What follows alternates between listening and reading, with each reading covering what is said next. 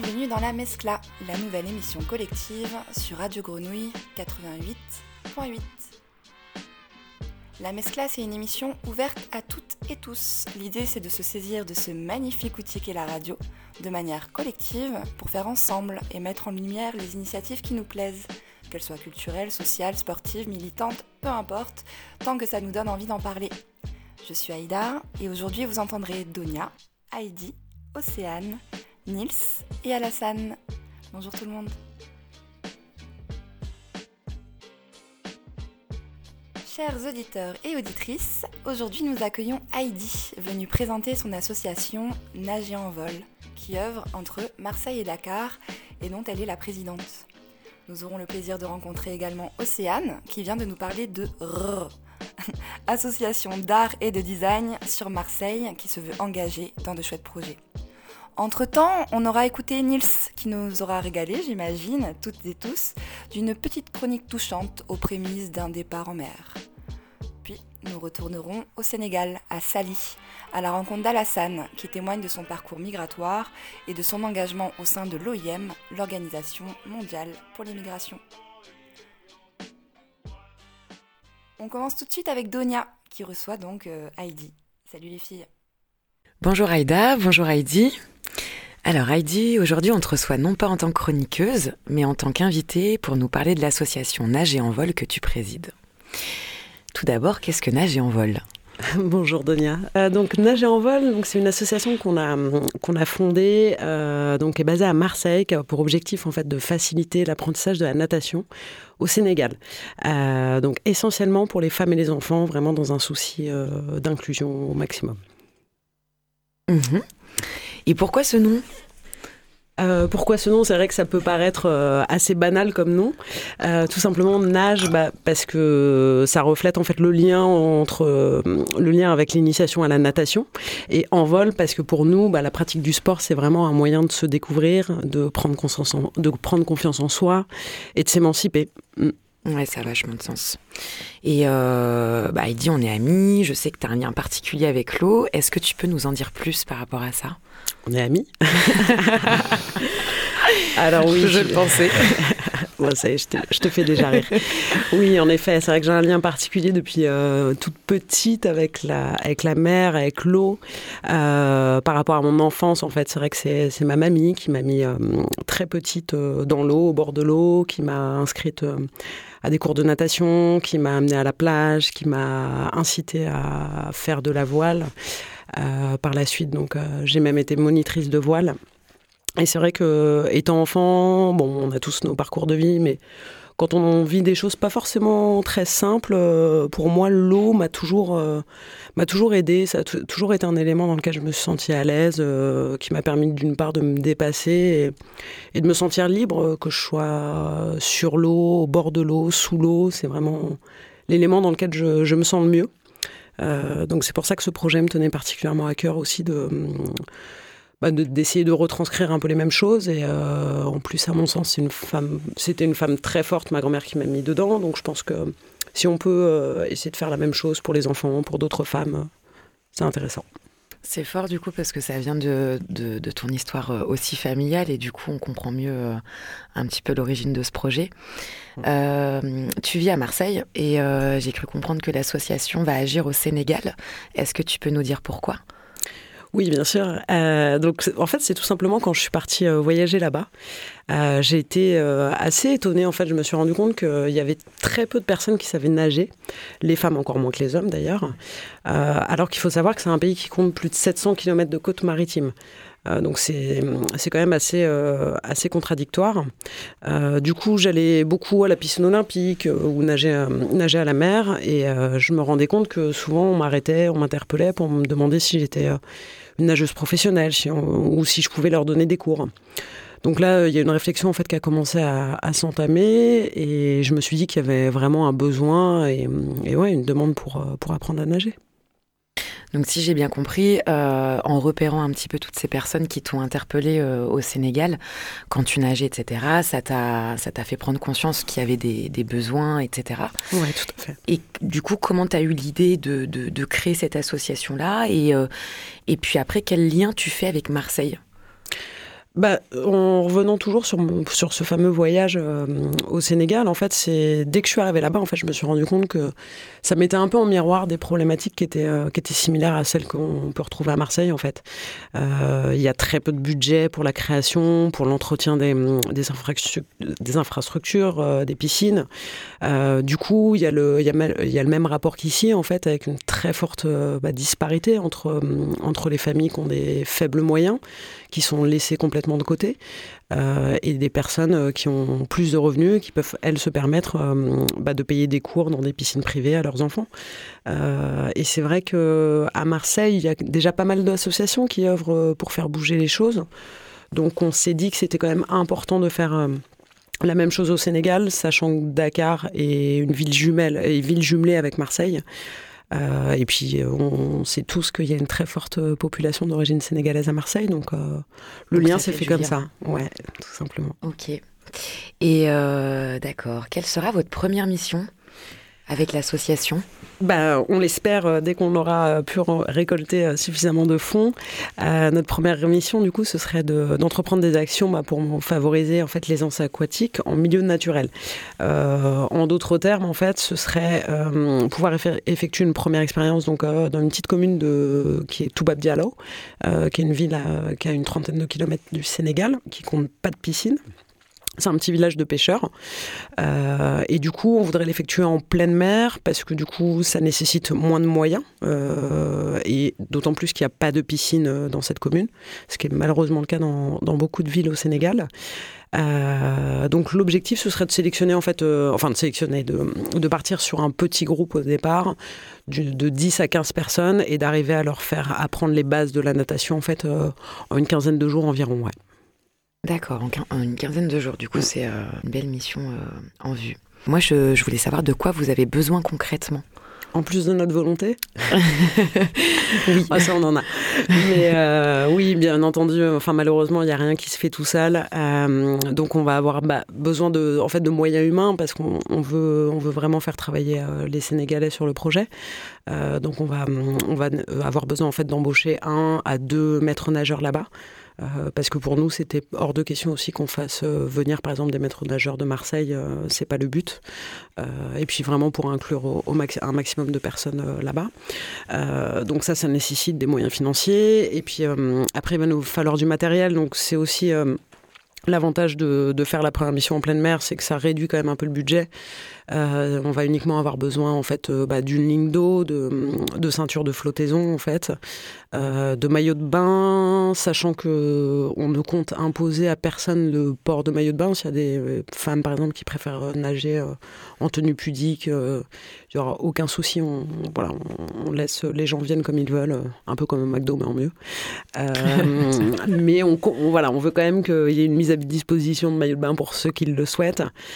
et puis bien bien entendu, il faut, accompagner euh, ce projet-là. Donc, euh, on est obligé de se déplacer là-bas. Donc, euh, ça nécessite quand même quelques moyens financiers, même si, c'est même si ce n'est qu'une première étape sur du court terme. Et voilà, on a quand même besoin de l'aide de tout le monde pour, pour tout ça.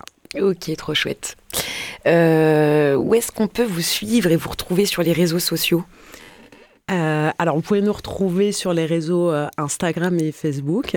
Euh, par contre, juste, je voulais revenir sur un petit point dont j'ai oublié de te parler, c'est que justement, par rapport au, matériel, au maillot de bain, au lindo, etc., on souhaite aussi vraiment, dans un souci d'éco-responsabilité, en fait, essayer de travailler avec du matériel d'occasion.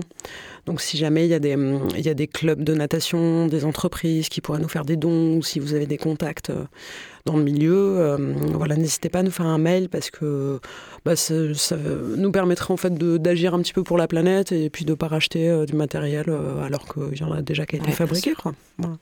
Donc ouais, vous pouvez nous retrouver en effet sur euh, notre page Instagram, donc Nager en vol.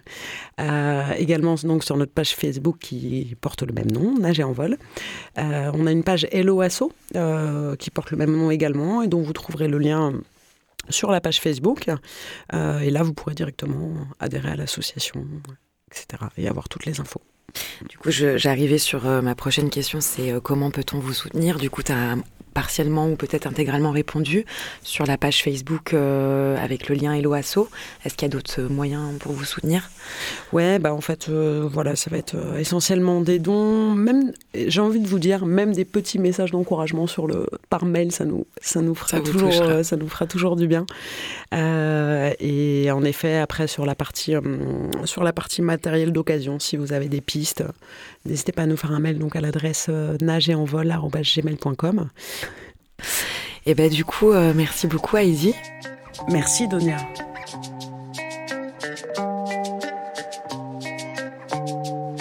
La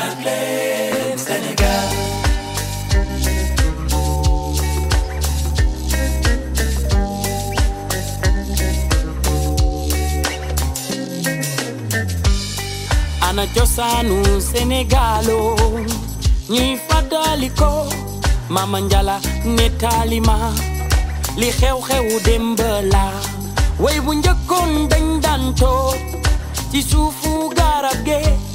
Mama Boy di ñu nettali laaj Sénégal oh fii de dara du fi réer fi léeg yaa ngi dara leen Sénégal xam-xam nga dana reera ba kenn du ci jëriñoo dara. Bu ñu sagane sunu cosaan leen Sénégal ah Sénégalo leen Sénégal ah nettali fàttali samay mamboy. Laaj leen Sénégal ah Sénégalo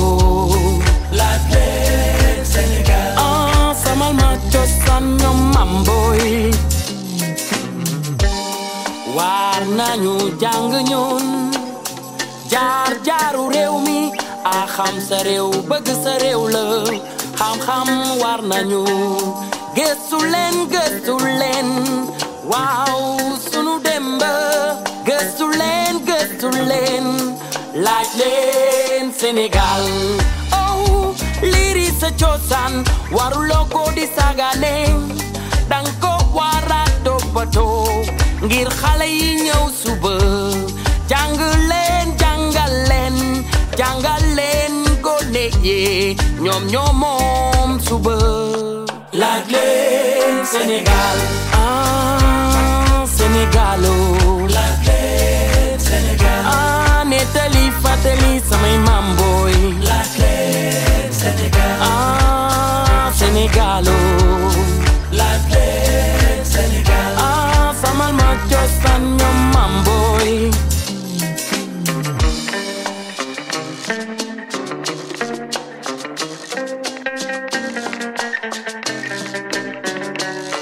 La plaine Senegal Chosangi, Chosangi Modirengi Garap sureni doge. Mufeki sufsi Mambul taiwai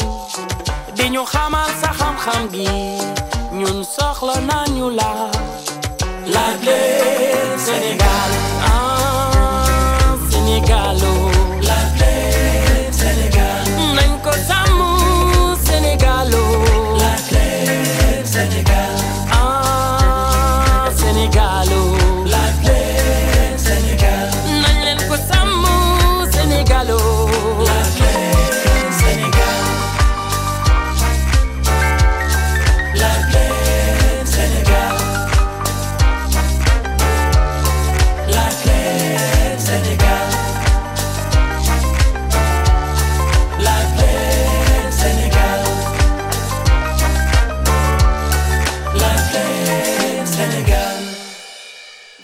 à l'écoute de la Mescla sur Radio Grenouille 88.8.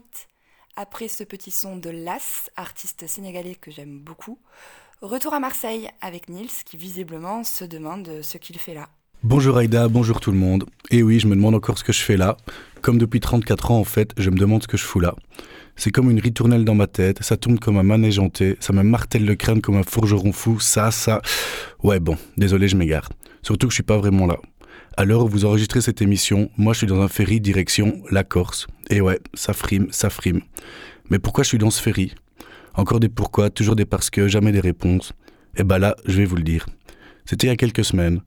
Un petit matin où je me réveillais encore auprès de mes mouchoirs, de ma solitude et de mes questions sur mon avenir, quand une pote m'a écrit cet énigmatique message.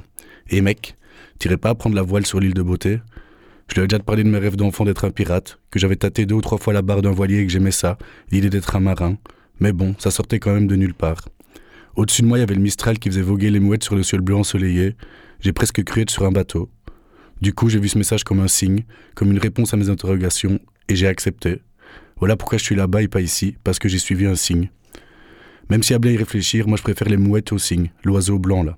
Il y en a un qui est beau et majestueux, certes, mais il vole presque jamais et traîne son gros sur des mares, alors que l'autre, malgré sa gueule de méchante, accueille les marins, vole et pêche en bord de mer. Enfin, je m'éloigne du sujet. Donc moi je voulais parler de ça, suivre les signes. Je sais pas vous les gars, mais moi à la base, je suis pas très croyant. Je suis Capricorne ascendant, je lis pas mon horoscope, mais j'ai l'impression que quand même, parfois, la vie nous en envoie pas mal, des signes. Elle nous envoie aussi des claques dans la gueule, c'est vrai, mais c'est peut-être un signe aussi. Par exemple, quand je me demande si j'allais suivre Dodo, ma coloc, salut Dodo encore, dans cette histoire de radio, j'hésitais franchement, je vous l'ai déjà dit. J'avais un peu peur, j'ai pas l'impression d'être légitime, qu'est-ce que j'allais pouvoir raconter, etc. Je me triturais les méninges sur cette épineuse question derrière mon bar. Je vous rappelle que j'étais barman avant d'être sur un ferry. Et bam, qui rentre dans le resto Nicole Ferroni, la meuf qui m'a fait découvrir les chroniques à la radio. J'adore. Nicole, si tu nous écoutes, j'ai pas osé t'adresser la parole parce que je suis timide, mais franchement tu déchires. Et c'est grâce à toi ou à cause de toi que j'ai décidé de me lancer pour faire une chronique. C'était un sacré signe, non? J'en ai plein en stock des signes. Il m'en arrive mille par jour. Ouais, je suis encore marseillais du fond du cœur. C'est comme avec cette fille que je kiffe, avec qui on se parlait plus pour des raisons diverses et variées. Eh ben, je vous jure, c'était le début de l'année. J'étais en gueule de bois en train de tourner en rond entre le coca et la bière en pensant à elle et en me disant que je vais l'oublier. Et bim, qui débarque dans mon resto? Vous auriez vu ma gueule, sans voix le belge. Elle est rentrée sans prévenir et son sourire était comme une réponse à mes questions. Bien sûr, un signe, ça promet rien. Comme j'ai déjà dit, il y en a qui sont des claques dans la gueule comme il y a des claques qui sont des signes. Mais ce que je me suis rendu compte, c'est que c'était souvent par rapport à des gens qui rentraient sur mon lieu de travail. Au début, je me suis dit que ce restaurant était un putain de vortex. Un lieu mystique qui attirait les gens et les signes. Après tout, on m'obligeait à faire une prière à Bouddha tous les matins en allumant de l'encens. Non, je travaille pas dans une secte, juste un restaurant vietnamien. Puis je me suis rendu compte que ce restaurant, comme j'ai été tout le temps, bah c'était un peu ma vie pour l'instant. Que c'était pas un lieu saturé de magie et de signes, mais peut-être juste ma vie. Que j'étais le seul à les voir et les interpréter, ces signes. Qu'au final, c'est moi qui décidais quoi en faire. Alors oui, au fond de moi, je pense qu'il y a un truc, quelque chose, une énergie qui nous envoie de temps en temps des petits coups de pouce dans nos vies, mais que la plupart du temps, c'est quand même nous qui décidons quoi en faire. Hier, par exemple, je me suis levé avec le son des gouttes de pluie qui s'écrasaient sur mon Vélux. Je me suis dit, putain, encore une journée de merde qui s'annonce. Puis j'ai décidé que non, j'ai fait mon possible et j'ai passé une journée top, entre mer et nuages, avec cette fille que je kiffe. Donc on peut dire que je suis un peu croyant au final. À bien y réfléchir, j'ai surtout envie d'être croyant en moi. C'est peut-être ça la plus belle des prières, croire en soi. Voilà, c'est tout pour aujourd'hui. La prochaine fois que je vous parlerai, les gars, je serai pas ici parce que je serai là-bas, mais je serai quand même vachement là avec vous parce que j'ai envie d'être ici. Si vous cherchez un signe, n'hésitez pas à aller manger dans du vietnamien. Allez, bisous. Et toi, Aïda, t'es croyante? Merci Nils. Alors, euh, pour te répondre, je relis en ce moment Dieu et l'État de Bakounine. Voilà, ça te donne une petite idée. Et le livre est d'ailleurs disponible pour 3 euros à, à mon petit. J'en fais la pub parce que franchement, 3 petits euros, c'est pas grand chose. Et pour le coup, ils seront bien dépensés. Mais revenons à nos invités. On retrouve Donia qui cette fois accueille Océane afin d'en savoir un peu plus sur une autre association marseillaise. Bonjour Océane. Bonjour Donia. Aujourd'hui, on te reçoit pour que tu nous parles de l'association R dans laquelle tu fais partie. Alors tout d'abord, peux-tu nous, peux nous la présenter rapidement?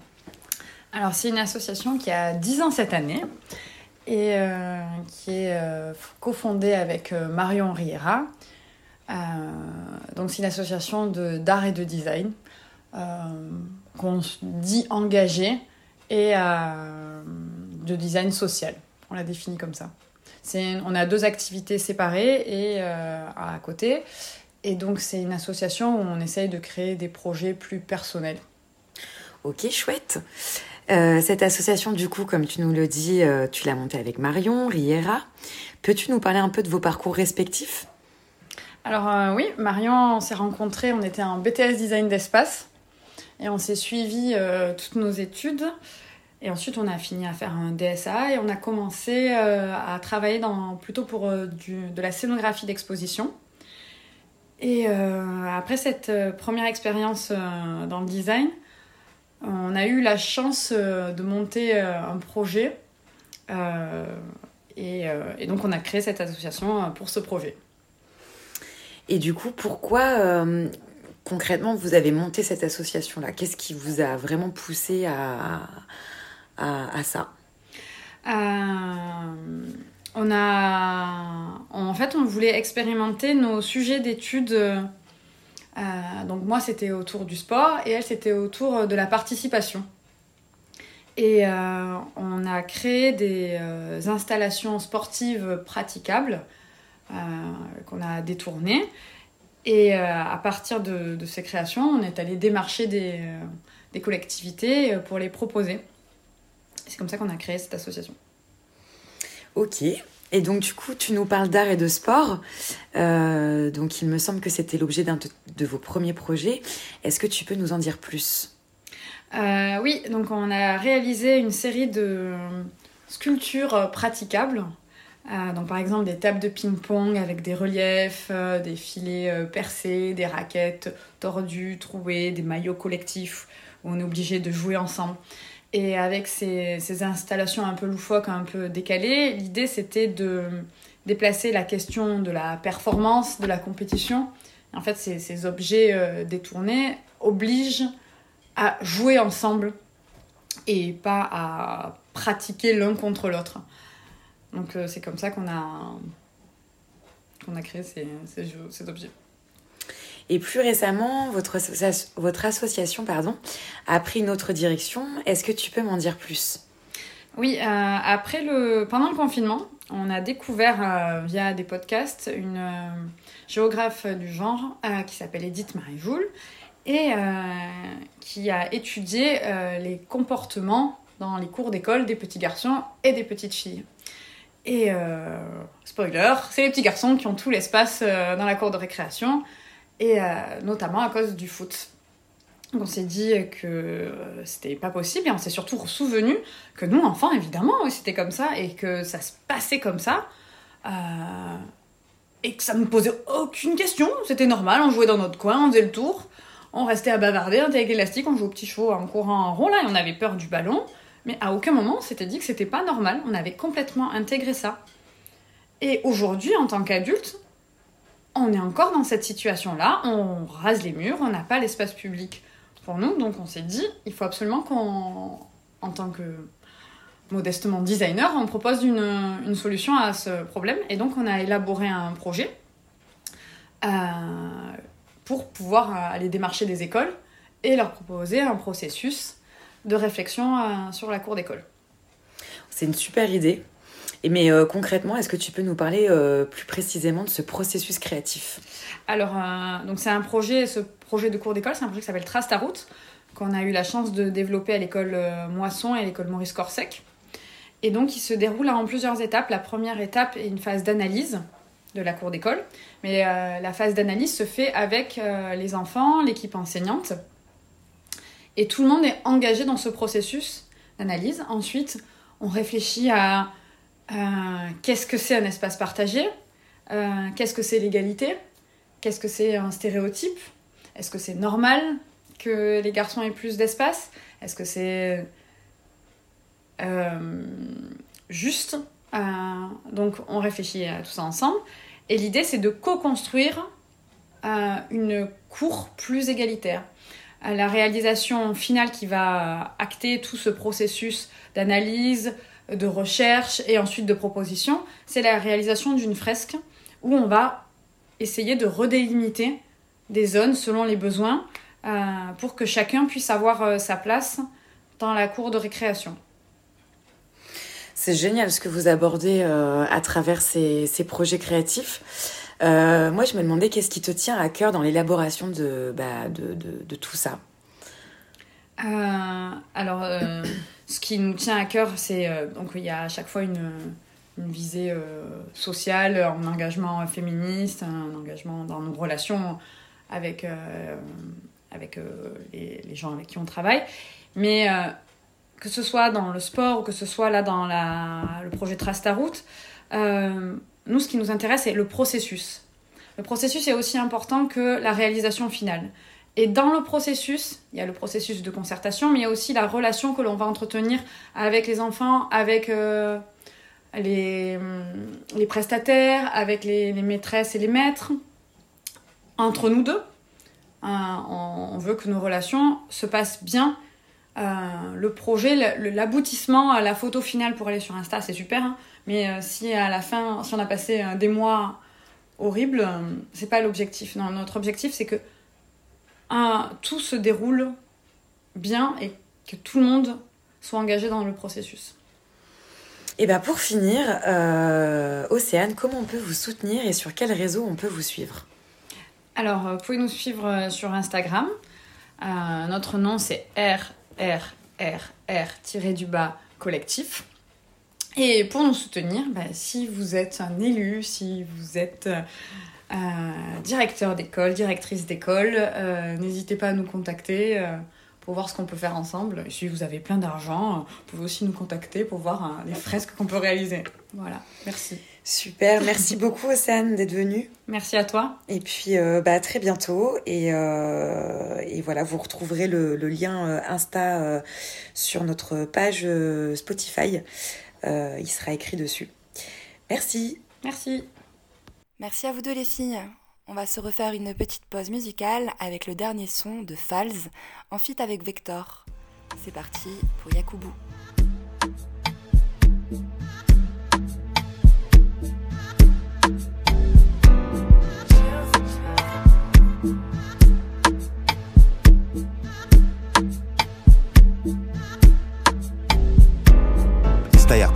Emma should be fraudster. You don't want to prosper. Come and collect Oscar. 300 billion, take by lower job back. Kill a fish in sir. Twitter they talk. This one go hot. Other shaman corrupt, but this one is not. You serve they talk. When we protest, they shot. Make we carry PVC. Make we see what thing go soft. Suddenly, it's kata. Area boy, Tijagba. Asole, they japa. Olokpa, they guide down. You are you, the number. The potter, the shut down. You drop us, the lamba. Somebody, we hack Mr. Yakubu, Emma should be fraudster. Uh-uh. Mr. Yakubu, Emma should be fraudster. Mr. Yakubu, Emma should be fraudster. Ah, ah, are you calling a dignity? Mr. Yakubu, Emma should be fraudster. The same mr yakubu who? ojú àtọrùn ẹnu no dey work ọpọlọ ti boss na who do the law? Na who kill the law? Who people go ask? Na who dem go call? I been dey my own. Shey make i do like i no know wetin i know. Or make i do like i no see wetin i see. Shey make i be person wey no be wetin i be. You must be stupid if you think you have a case. Mr yakubu who came from out of space. Mr yakubu who is not like gowon is not head of state. He doesn't need a gun.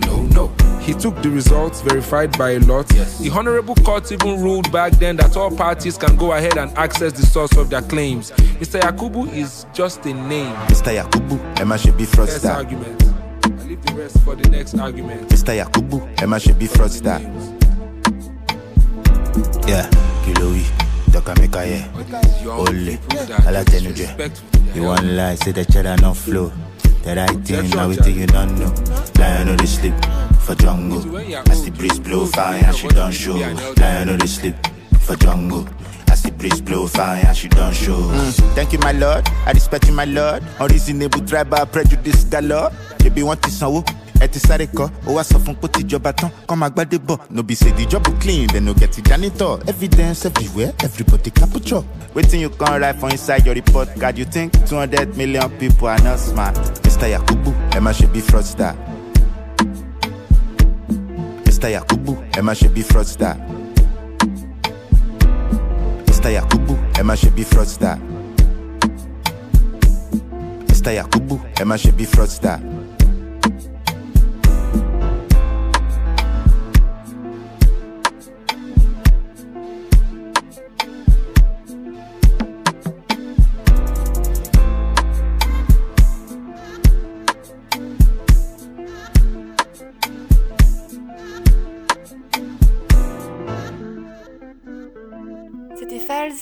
Vector sur Radio Grenouille 88.8. Alors, euh, aujourd'hui, j'aimerais vous partager un témoignage. Quand j'étais au Sénégal, je me suis intéressée à un programme de l'Organisation internationale pour l'immigration, un programme qui s'appelle MAM, l'acronyme de Migrant as Messenger. L'OIM, c'est une organisation de l'ONU qui est présente dans de nombreux pays. Et depuis quelques années, le projet MAM permet à des personnes qui ont migré et qui sont revenues dans leur pays de partir à la rencontre de celles et ceux qui sont tentés par l'aventure. C'est un partage d'expérience en fait. Au Sénégal, ce programme permet par exemple à des personnes comme Alassane d'aller dans les villages. Non pas pour dissuader les personnes de partir, non, c'est pas l'idée. Le but, c'est d'informer et de sensibiliser. Dans nos têtes de Français, quand on parle de migration, on pense souvent migration Afrique-Europe. C'est un très joli biais, on l'adore, mais la réalité c'est que la grande majorité des parcours de, de migration se passent d'abord sur le continent, c'est-à-dire entre les pays africains. J'ai rencontré Alassane qui lui va nous en apprendre un peu plus sur son parcours, son aventure à lui. Je suis Alassane Lee, migrant de retour, volontairement. Tu as quel âge? Euh, J'ai 25 ans, 26 ans bientôt. Est-ce que tu peux me dire comment ça s'est passé le moment de ton départ? Alors le départ c'était, pour être plus exact, c'était le 25 septembre 2018. En ce temps-là, je venais juste de terminer mes études. J'en ai profité pour déposer, essayer de chercher ne serait-ce que le stage, mais c'était compliqué. Donc j'ai essayé à m'insérer au plan professionnel, cela n'a pas abouti. J'avais aussi une possibilité de pouvoir faire un master au Maroc, donc j'en ai profité. Je suis parti au Maroc pour à la base y faire un master. Donc c'était l'objet. Euh, au moment où tu es parti, tu pensais que ça allait se passer comment alors là, pour, pour dire vrai, quand même, je, je pensais vraiment pas une vie d'Eldorado carrément, mais je pensais vraiment à, des situations vraiment meilleures que, que ce que j'ai laissé au Sénégal.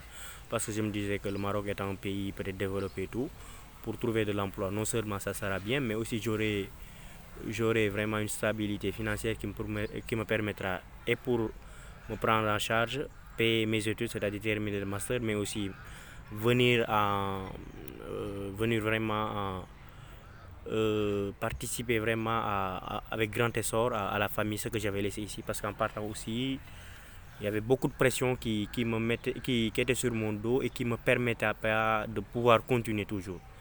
Parce que l'objectif principal, c'était vraiment de pouvoir euh, parvenir à pouvoir, à pouvoir gérer ma vie en fait, personnellement. Bah, tu voulais t'émanciper aussi de ta famille Oui, oui, surtout ça, parce que euh, étant donné dans la famille africaine, on est obligé, et pour réussir, mais aussi tendre la main aussi à ses jeunes frères et autres. Donc euh, dans la famille dans laquelle je suis, j'ai des jeunes frères et sœurs. Euh, mon papa est décédé depuis longtemps, donc la maman elle est là, elle s'est tout sacrifiée et tout. Elle est un peu âgée. Donc je me suis dit qu'il serait bien que moi aussi j'essaie de construire ma vie. Euh, dont l'objectif serait peut-être de venir en aide à mon grand frère qui pratiquement s'occupe de, tout depuis le début. Et les études, c'était dans quel domaine euh, J'ai obtenu une licence en ressources humaines, donc c'était un master aussi en ressources humaines dans ce même domaine. Euh, tu es parti de quelle manière Je suis parti à travers une bourse, donc en vol, en vol. Voilà, je suis parti de manière vraiment régulière et tout. Quand je suis arrivé, le climat que j'ai trouvé et ce qu'on m'avait dit, c'était vraiment différent, vraiment. De quelle manière euh, l'université, tout ce qu'ils nous avaient donné comme information et ce qu'ils ont mis aussi sur Internet, sur place, on a vérifié que c'était déjà fausse, c'était vraiment fausse. Parce que l'école n'était pas reconnue. Une école qui n'est pas reconnue, on ne, peut pas avoir de diplôme reconnu. Donc quand on n'a pas de diplôme reconnu aussi, on ne peut pas, au point ne serait-ce qu'administratif, on ne peut pas avoir ses papiers. C'est le premier problème parce qu'après trois mois passés, il va falloir que la personne... Euh, soit en règle, à, moins que ça sera un peu compliqué pour les autres choses. Donc on ne pouvait ni seul, non seulement avoir les papiers, quand on n'a pas de papiers, généralement on ne peut pas prétendre avoir certains travaux et autres.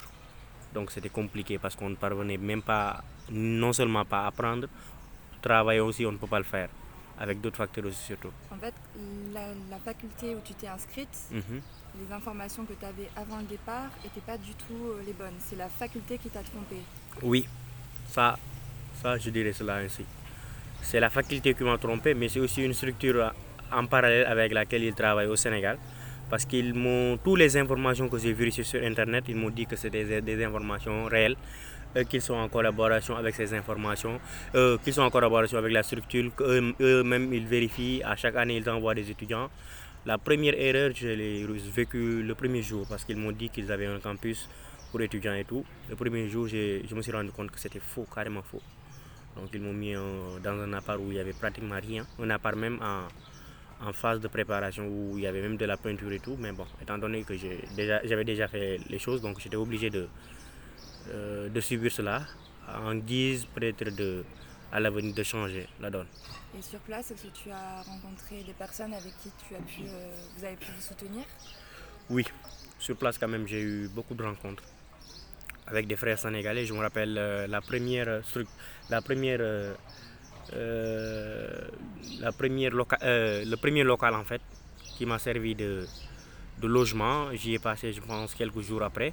Après, ils m'ont dit qu'il y a un frère sénégalais aussi qui cherche à un endroit où, où être. Il cherche euh, une personne avec qui cohabiter. Donc, directement, j'en ai profité. On a pris une chambre ensemble.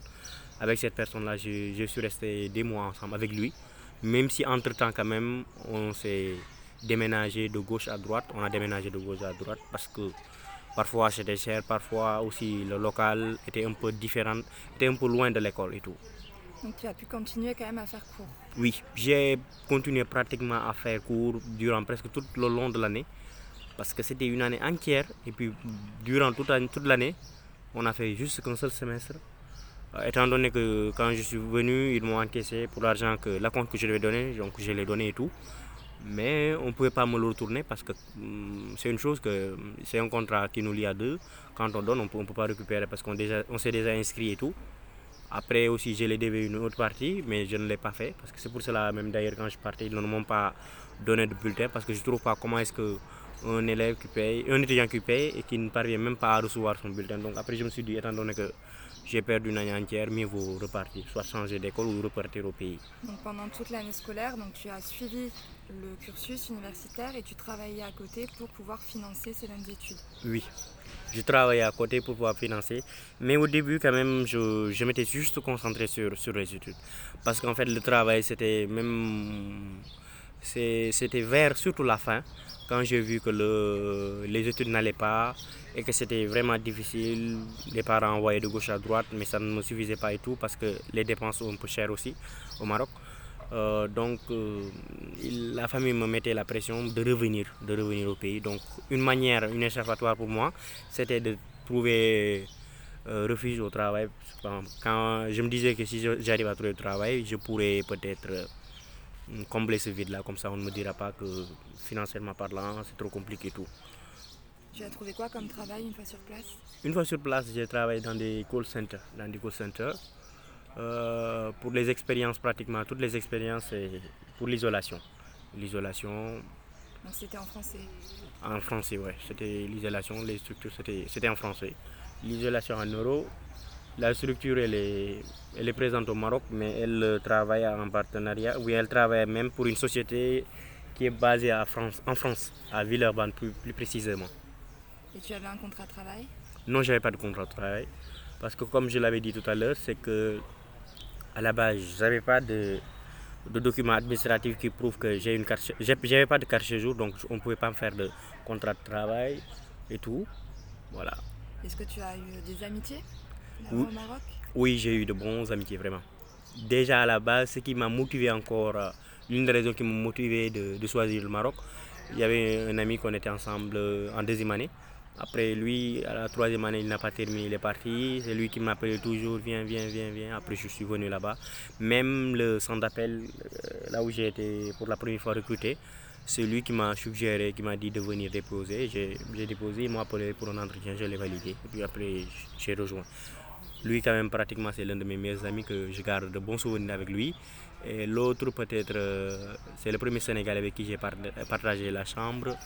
Et peut-être d'autres amis que j'ai connus, d'autres nationalités, des Mauritaniens, des Maliens.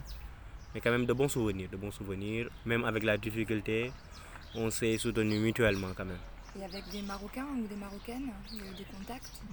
Bon, des contacts peut-être professionnels juste un peu, ou bien à milieu euh, étudiantine, mais pas de, de, de réels contacts quand même. Je dirais plus des contacts euh, au niveau avec des amis subsahariens. Voilà. Comment tu t'es senti accueilli au Maroc en tant que Sénégalais qui vient faire des études Bon, moi déjà à la base, je me disais que, étant donné que même si j'y partais pour des études, bon, c'est une immigration aussi, c'était le cliché que je m'étais donné. Donc, on part dans un pays où on n'est pas chez soi. Donc, de facto, il serait bien de se canaliser et d'être dans un endroit où il ne faut pas trop déranger et tout. Bon, pour certains, je, je les ai trouvés vraiment accueillants, et mais pour d'autres, c'est autre chose. Je les ai trouvés parfois racistes, parfois je les ai trouvés vraiment très, très, très, très, très, très tendus. Mais parfois aussi, je suis géré, je suis géré parce que je me suis dit que je suis passé moi, même chez moi, hein, je trouve euh, des personnes qui euh, ne me comprennent pas. Donc, de façon, c'est à moi de pouvoir euh, faire la différence et pouvoir avancer. Et quand tu as, quel a été le moment où tu as pris la décision de partir et pourquoi? J'ai pris la décision de partir avec de nombreux dépôts au plan professionnel, ça n'allait pas du tout parce que juste après mes études, je ne parvenais pas à trouver de l'emploi. Ne serait-ce qu'un petit stage, ça, a été très compliqué. Alors ce qu'on me proposait, c'était aussi de continuer de faire, de faire le master. C'était ça ce, ce qui était convenu avec le grand frère. Je lui, dis, je lui disais que je ne déteste pas continuer les études, mais je souhaite avoir au moins une, euh, une, une, base financière qui me permettra au moins d'assurer quelques-unes de mes charges en fait. C'était l'une des objectifs principaux euh, qui explique le, mon départ. Et ton retour, quel a été le moment où tu t'es dit ok, maintenant je rentre au Sénégal?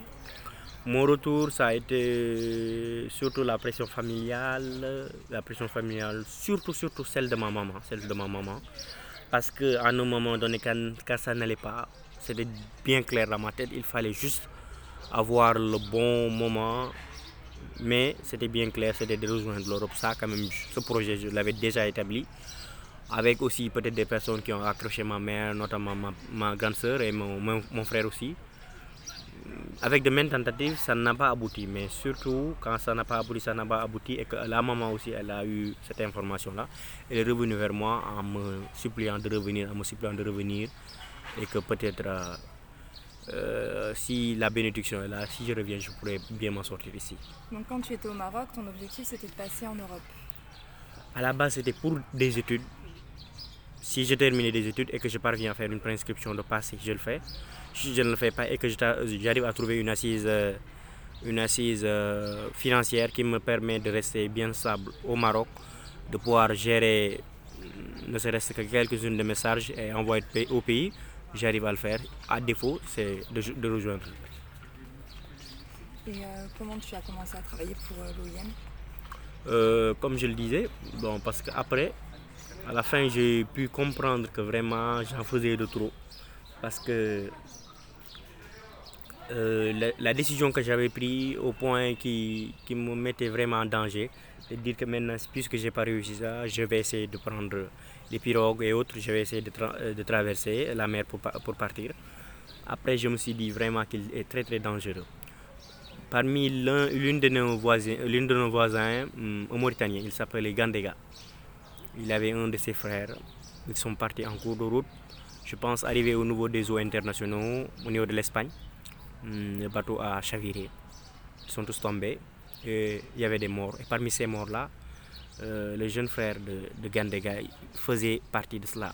Donc le, le monsieur en question, euh, le monsieur, c'est-à-dire le grand frère, il est revenu chez nous, on l'a accueilli, il est resté là-bas des jours, mais je l'ai vu vraiment déprimé. Il nous racontait le calvaire qu'il a vécu. C'était vraiment triste. Après tout cela, avec aussi toujours des appels que je recevais de ma maman, reviens, reviens, reviens. J'ai fait le pour et le contre. Je me suis dit vraiment qu'il ne vaut pas vraiment la peine de prendre cette décision parce que j'ai vu que la personne était pratiquement presque à terre en fait. elle avait vraiment besoin de, soutien. Et que lui qui, qui, a vécu cela et qui est revenu, lui, il a de la chance. Et moi qui ne l'a jamais fait, peut-être qu'il n'a, bon, qui, qui n'est pas peut-être à, à temps à l'action, je peux peut-être revenir en arrière ce qui explique euh, cette responsabilité de revenir. Donc tu es passé par l'OIM, c'est eux qui t'ont accompagné au retour ou tu es revenu euh, par tes propres moyens? Bon, au retour, euh, je suis revenu par mes propres moyens parce que comme je l'ai dit, avec la pression et autres, ma maman a mis la pression aux, membres de ma famille, notamment mon grand frère, pour envoyer de l'argent pour que je puisse venir. Donc je suis revenu à par terrestre, je suis revenu, voilà. Et quand je suis revenu, j'ai vu ce projet-là, MAM qui s'intéressait un peu à l'immigration, qui parlait aussi de sensibilisation. Et puis l'objectif aussi du projet, c'est que c'est pas le c'est pas carrément le, personnel de l'OIM qui s'occupe de cela. Euh, le personnel de l'OIM s'occupe bien de cela, mais en guise de sensibilisation, on donne la parole aux personnes qui l'ont vécu. Donc je trouvais déjà intéressant cela, parce qu'à travers toutes les activités qu'on organise, l'équipe de l'OIM coordonne, l'équipe de l'OIM euh, fait tout. Mais en fait, quand il s'agit de prendre la parole, quand il s'agit de donner les informations, c'est une personne qui l'a vécu qui le dit. Donc c'est une communication de pair à pair. C'est-à-dire c'est des migrants de retour qui se parlent avec eux. C'est des migrants de retour qui prennent la parole pour parler à leurs jeunes frères qui n'ont jamais vécu l'expérience. D'où l'importance de ce projet-là, parce qu'elle est vraiment originale.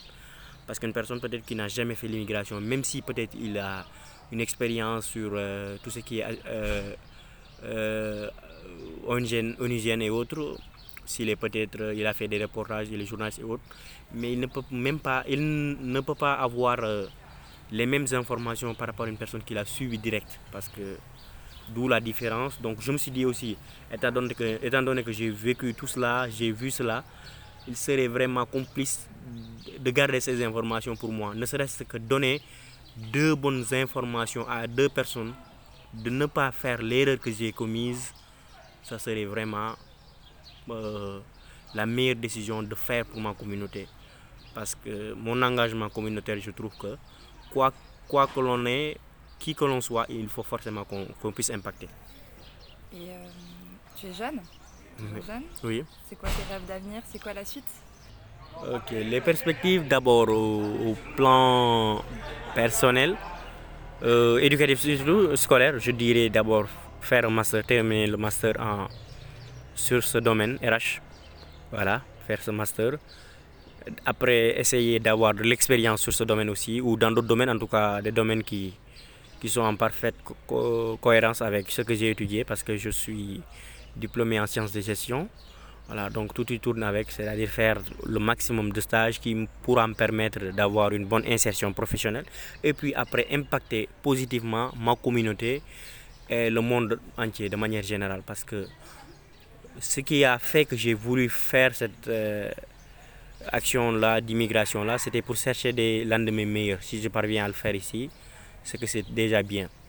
Et puis il y a aussi un autre aspect à prendre en compte.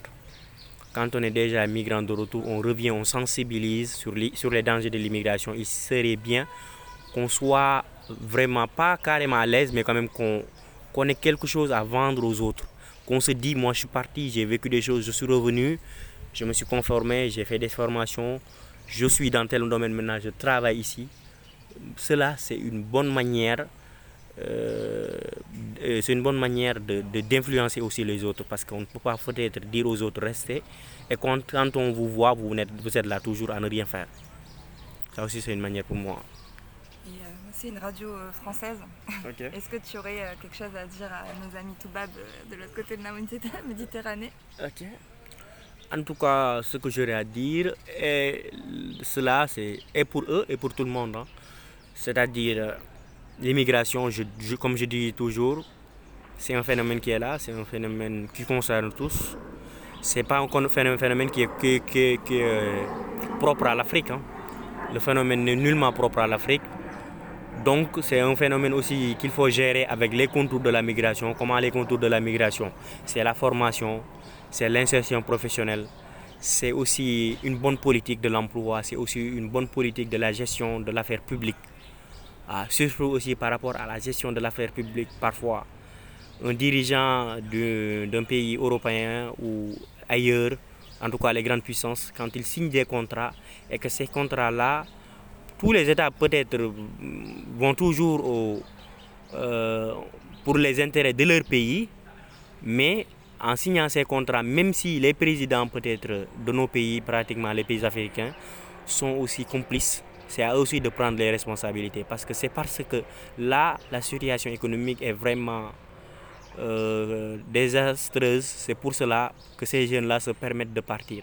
Et si on part là-bas, s'il y a des problèmes, c'est aussi l'Occident aussi qui va débloquer des moyens à travers ces, ces structures pour essayer de recaser ces jeunes. Donc mieux vaut prendre la décision en amont, c'est-à-dire celle d'essayer de les intégrer, de s'insérer professionnellement, mais aussi de, d'assainir le climat d'affaires, le climat économique, le climat politique et ainsi de suite. Faire que vraiment qu'on ait une diplomatie plus, plus collégiale en fait. Avec aussi surtout une responsabilité de nos dirigeants africains, de nos dirigeants africains. Quand j'ai dit une responsabilité de nos dirigeants africains, ça part au-delà. Je me considère déjà comme dirigeant, je suis ni élu ni autre, mais je me sens que je suis un acteur de la communauté. Ce que j'ai à dire, si j'ai deux messages à donner à des personnes par rapport à mon expérience migratoire, je le fais. Un autre aussi fait de même, un autre fait de même. Forcément, nous allons impacter positivement et nous, nous allons avancer ensemble. Parce que nullement, une personne ne peut pas avancer et l'autre reculer. Donc on a besoin forcément d'avancer en groupe. Merci beaucoup euh, à Alassane. C'était un enregistrement qui a été fait donc au Sénégal en 2021. Ça fait déjà un petit moment. Et aujourd'hui, il travaille toujours pour l'OIM. Euh, bah voilà, je crois qu'on arrive à la fin de notre émission de ce mois. Peut-être que vous l'aurez remarqué, mais c'était pas une émission comme les autres. En fait, euh, on n'est pas en plateau, il y a juste personne à la radio. On a fait cette émission euh, avec des PAD, des prêts à diffuser, et c'était une petite étape dans notre aventure collective radiophonique. J'espère que vous aurez apprécié euh, ce qu'on vous a proposé. Et forcément, bah, je remercie euh, toute l'équipe, tous les participants, toutes les participantes, Jill à la technique, merci beaucoup. On va se quitter. Et pour finir, j'aimerais vous proposer un dernier son un son qui fait un peu écho à l'actualité, hein, parce que on n'a pas des œillères, on sait ce qui se passe aussi en ce moment. Et du coup, je vous propose, pardon, d'écouter Issa Yasuke, une rappeuse très talentueuse, avec son son extrême. Allez, au mois prochain, bisous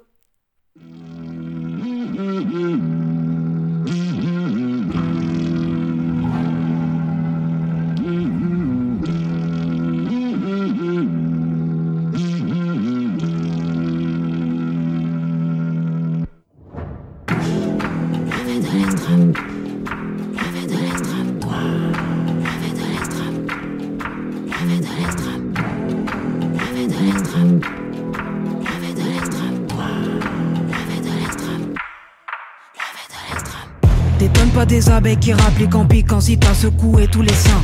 Si je te dis que je connais tous les contours des ennemis, c'est que je peux t'en faire un dessin. Tu t'étales à critiquer tout ton entourage alors que t'es la moyenne des cinq. C'est con comme un facho qui rappe. En vrai, y a pas plus indécent. Plein de projets pour moi et mes semblables. Dans la manif, on fait plus que les 100 pas. C'est pas de la danse, c'est juste qui s'appelle samba. Calé dans le cortège avec tous les 100 pas. Pas de justice, pas de paix. Samba l'a crié milliers de fois. Ses yeux rouges sur peau d'ébène, la fabrique est à revoir, vu tous les défauts. Levé de l'extrême, levé de l'extrême droit. Levé de l'extrême droit, levé de l'extrême, levé de l'extrême droit. Levé de l'extrême, c'est rien, c'est la rue. Tu nous as pas vu, mais tu nous entends venir. C'est rien, c'est la rue. T'aurais pas dû t'attoucher des points sensibles. C'est rien, c'est la rue, y'a comme un goût de piment au fond, je sais que t'as saisi. C'est rien, c'est la rue, tu nous as pas vu, mais tu sens que c'est la manif. Je vois des barrages de et de gens. Le butin est maigre et migrant prend le large. Ils sont dérangeants, mais quand ça les arrange, pas pour amener la coupe ou donner le de moutons pour peu de bergers, c'est pas où déjà. Il connaît plus sa droite et sa gauche. Le constat est long, pas d'abrégé. Ils sont fatigants pour ça que le temps d'abréger. Levez mon extrême doigt, il a soufflé sur les braises à Fulda.